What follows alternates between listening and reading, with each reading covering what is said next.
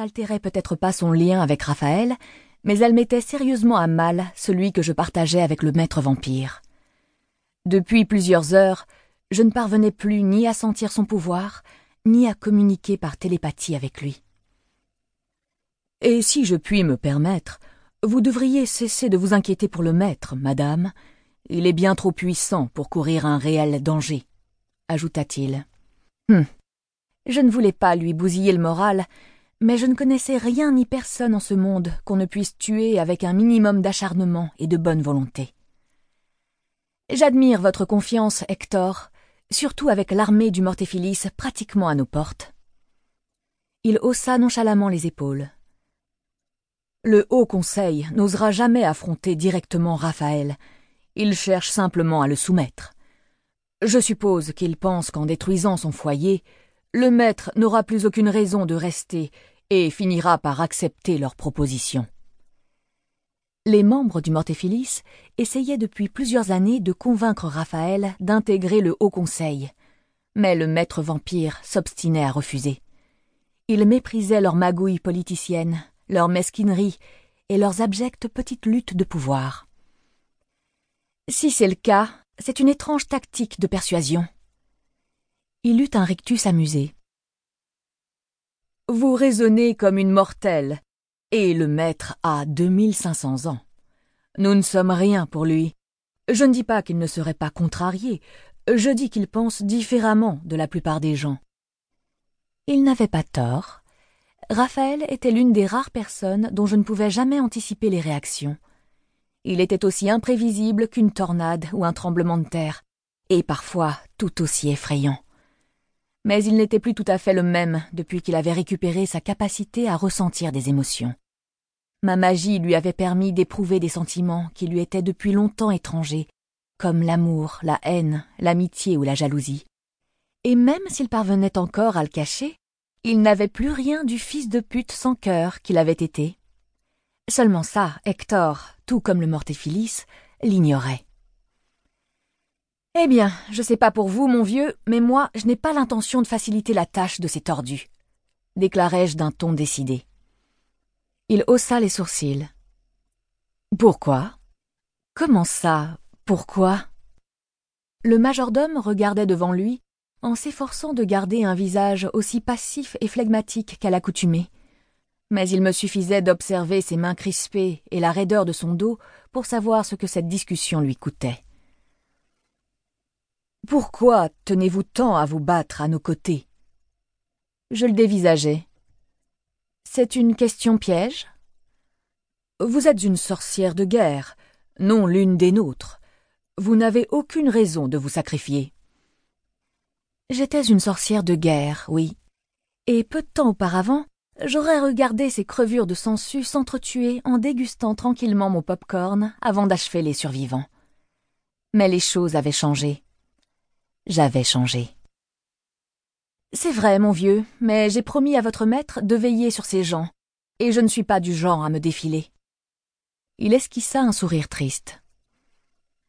Cette bataille est perdue d'avance. Nous allons nous faire massacrer. Je le sais. Vous le savez, et tous les autres le savent aussi. Je pouvais difficilement le contredire. Cent vieux vampires déterminés et entraînés contre à peine une petite quinzaine de métamorphes et une cinquantaine de nouveau-nés, la situation était plutôt désespérée. Seulement voilà, me faire trucider par une horde de vampires déplaisants ne figurait pas dans mes projets immédiats, ni même futurs d'ailleurs. Si ça peut vous rassurer, ni la faucheuse ni moi ne sommes encore tout à fait prêtes à nous rencontrer, Hector. Il avança son visage assez près du mien pour que je puisse sentir son parfum légèrement boisé. Alors, pourquoi ne faites-vous aucun effort pour l'éviter? Bonne question, et je n'avais aucune véritable réponse à lui donner. Oh, bien sûr, je pouvais toujours lui répéter que j'avais donné ma parole, que je ne supportais pas l'idée de fuir le Mortéphilis et son armée, que quelque part au fond de moi, la guerrière sanguinaire se réjouissait de pouvoir tuer des dizaines de sangsues à nouveau librement. Mais la vérité, c'était que je ne considérais plus, depuis quelque temps déjà, tous les vampires comme des nuisibles, juste bons à être écrasés. et que j'étais incapable de laisser des innocents se faire massacrer sans broncher.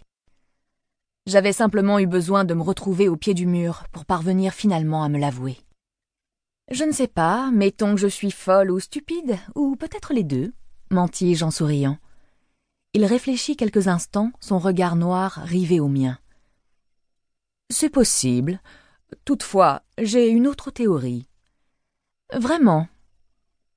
Ça fait longtemps que je vous observe, et je crois que bon nombre de gens se trompent à votre sujet. C'est-à-dire? Vous n'êtes pas le monstre sans cœur que tout le monde s'imagine. J'esquissais un rictus narquois. Vraiment?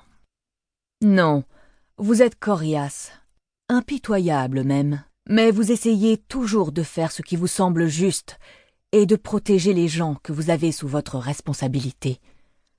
J'imagine que c'est dans votre nature.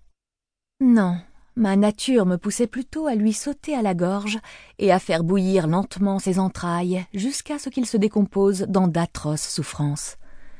Mais bon, personne n'est parfait. On se lance dans la psychologie de bazar, Hector fis-je en me levant du fauteuil dans lequel j'étais affalé. Il sourit. De toute évidence. Je pinçai les lèvres pour ne pas rire, puis enfilai ma parka, mon écharpe et mon bonnet avant de me diriger vers la porte. Je crois qu'il est temps d'aller vérifier que tout est prêt pour accueillir nos invités. Bonne chance, fit-il en français, tandis que je posais la main sur la clenche. Bonne chance à vous, répondis-je dans ma langue natale avant de franchir le seuil du bureau.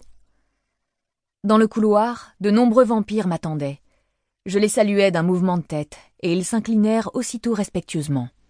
Où se trouve le capitaine Jenko demandai-je à un grand vampire blond au visage émacié, âgé de moins d'une centaine d'années. Dehors, sur le perron. Il vous attend, maîtresse. Répondit-il en me fixant avec un regard si confiant que je sentis soudain ma gorge se dessécher. Merci, fis-je en esquissant un sourire qui n'atteignit pas mes yeux avant de partir vers la porte d'entrée. Chapitre 2 La voix grave et tonitruante de Jenko me parvint avant même que je mette le nez dehors. Prenez autant de munitions que vous le pourrez. Bon sang, Chadwick, ne reste pas planté là. Bouge-toi un peu. Je l'observais, amusé. Avec ses jolis cheveux frisés, ses beaux yeux bleus et son ossature délicate, il était difficile, voire impossible, de soupçonner que le frêle capitaine était en réalité un lion alpha, ou qu'il appartenait à un clan si puissant que les vampires et les démons n'avaient eu de cesse quelques siècles plus tôt de les éradiquer. Madame, fit-il en me saluant. J'enroulais correctement mon écharpe autour de mon cou, tandis que le vent froid et cinglant me fouettait les joues. Bonsoir, capitaine. Belle nuit pour combattre, vous ne trouvez pas? raillai-je en regardant ces hommes aller et venir dans tous les sens, dans une suite de mouvements hâtifs et désordonnés qui trahissaient leur grande fébrilité. Raphaël avait recruté le lion alpha et son équipe de muteurs peu avant son départ, afin d'assurer la sécurité du domaine durant la journée. Dire que je m'étais montrée réticente à cette idée était un euphémisme. Je n'appréciais pas beaucoup les mercenaires. Je ne leur faisais pas confiance. Question de motivation. Se sacrifier pour un part, un clan, une cause, semblait parfaitement légitime, mais risquer sa vie pour de l'argent, là, j'avoue que j'avais un peu de mal à comprendre. Oui, madame, reconnut-il en esquissant un sourire qui ne laissait échapper aucun signe de tension. Hector vous a fait un topo complet de la situation? Oui, madame, répondit-il avant de lancer deux nouvelles instructions à ses subordonnés. Alors, où en sommes-nous? demandai-je tandis qu'il se tournait à nouveau vers moi. Les gars sont en place. Des explosifs ont été installés sous tous les accès, comme vous l'avez demandé. Tous les lance-flammes et les lance-roquettes ont été distribués. Je ne vous cache pas que mes hommes auraient préféré affronter l'ennemi sous leur forme animale, et qu'ils montrent quelques réticences envers la stratégie que vous avez choisi d'adopter. Normal, tous les métamorphes se sentaient bien plus forts et plus rapides sous leur forme bestiale que sous leur forme humaine. Mais ces qualités ne seraient pas suffisantes cette fois pour gagner. Cent hommes, cent vampires parmi les plus expérimentés marchent en ce moment sur nous, Janko. Si vous pensez pouvoir